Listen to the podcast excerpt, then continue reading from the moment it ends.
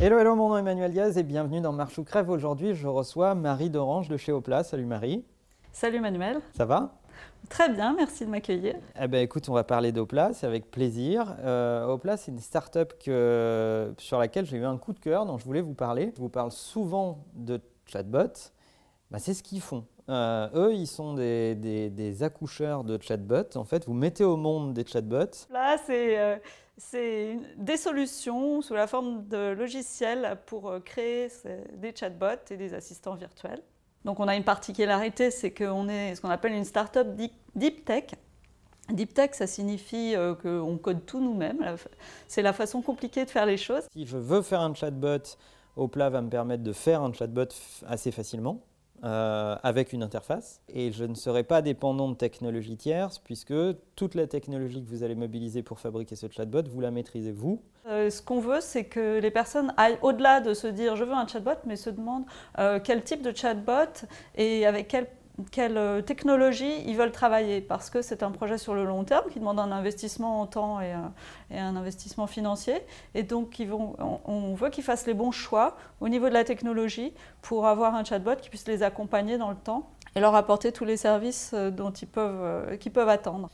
En plus, le, duo est inattendu. Toi, tu viens d'un background plutôt de designer, en fait. Et tu as un associé qui est très tech, en fait, euh, qui a bossé chez Sismic avec Loïc, qu'on embrasse, il nous regarde. Euh, et, vous faites tout ça piloté depuis la province en Auvergne, en fait, dans une boîte totalement indépendante, qui n'a pas levé d'argent pour l'instant euh, et qui vit sa vie. Comme quoi c'est possible. On est autofinancé, euh, on travaille euh, dans un petit village en Auvergne. On va bientôt intégrer une troisième personne dans l'équipe qui est un business developer avec un très haut potentiel, enfin un très haut profil et euh, pour nous aider à l'international en particulier. Mhm. Donc on, a ce profil de design plus tech auquel je crois vraiment fondamentalement, mais l'aspect l'aspect business va nous aider à décoller. c'est la phase dans laquelle on rentre maintenant. Qu'est-ce que vous remarquez, vous de façon générale sur ce marché? Les chatbots sont utilisés comment? Euh, Pour faire à peu près quoi? Tu me disais que vous avez beaucoup d'utilisateurs à l'international aussi. Tu vois des différences en fonction des zones géographiques? Oh, il y a toujours une avancée par rapport à l'utilisation des chatbots aux États-Unis. Bon, bah, c'est quelque chose qu'on sent euh, qui est assez habituel, on va dire.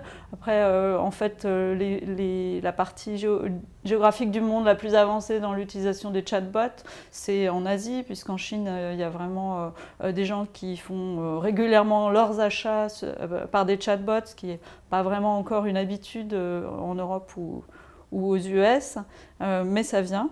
La première idée qu'on a quand on, quand on parle avec des personnes de chatbot, c'est qu'ils pensent que ça pourrait répondre à des problématiques de relation avec les consommateurs, c'est-à-dire pour leur donner des informations, du service après-vente ou éventuellement même donc leur vendre des produits.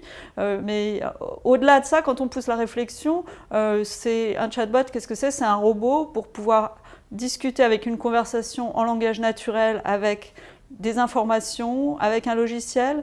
Et dans ce sens, euh, il y a des possibilités vraiment importantes d'utilisation des chatbots, également à l'intérieur d'une entreprise, pour les collaborateurs, pour les aider à faire plus vite des tâches répétitives ou des choses fastidieuses ou à chercher dans un très grand nombre de données et aussi même à piloter des logiciels puisque ça peut devenir une interface supplémentaire à un logiciel. On veut sortir une version open source de notre, de, de notre logiciel ça, ça va arriver à la fin de l'année.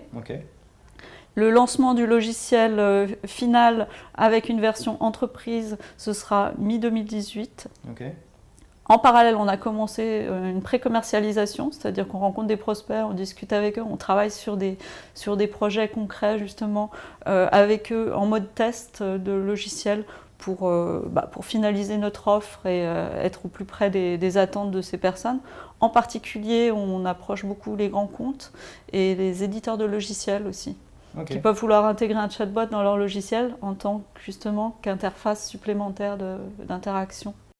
Et alors Marie va vous faire un cadeau euh, sympathique euh, puisque euh, si vous dirigez une PME, une boîte ou une grosse boîte, hein, dites-nous ce que vous imagineriez faire avec un chatbot généré par Opla. Mettez ça dans les commentaires Et euh, le projet le plus sympa, eh bien, se verra attribuer euh, un accompagnement par Opla et euh, le droit de jouer avec la technologie Opla en avance de phase. C'est cool quand même. Hein. Donc vous pouvez fabriquer votre propre chatbot avec Opla en nous expliquant votre projet le plus fou et le plus dingue dans les commentaires. Bon, et on va respecter la tradition dans Marche ou Crève, la tradition pour les interviews. Qu'est-ce que tu n'as jamais raconté euh, sur Internet que les gens ne connaissent pas, ou sur toi ou sur Opla, et que tu vas dire en exclusivité ici pour Marche ou Crève? Alors c'est simple, en fait, je vais vous révéler euh, pourquoi est-ce que notre fabuleux logiciel s'appelle Opla. O -P -L -A. oui, Et en fait, je vais devoir faire un petit coucou à une amie qui s'appelle euh, Hélène, qui est l'heureuse propriétaire de ce qu'on appelle un chien, mais pour moi, c'est pas exactement un chien, c'est un border collie euh, qui s'appelle Opla. Opla avec un H, mais on a enlevé le H. Euh, Opla, c'est un border collie et si vous connaissez les border collies, en fait, un border collie attend toujours que vous lui donniez quelque chose à faire et adore travailler pour vous à sa manière et vous rendre des services euh, débordants d'enthousiasme et d'énergie. Et pour nous, un chatbot doit respecter ces règles strictes de vouloir travailler pour vous, débordant d'énergie et d'enthousiasme. C'est donc ça le secret derrière le nom de la boîte en fait. Donc euh, abandonnez vos brainstorming, les grandes stratégies sur le branding, achetez-vous un chien et vous trouverez peut-être le nom de votre future boîte. En attendant Marie, merci d'être venue euh, dans Marche ou Crève. Et euh, vous le savez, n'oubliez pas que la meilleure façon de marcher, c'est de vous abonner. À bientôt.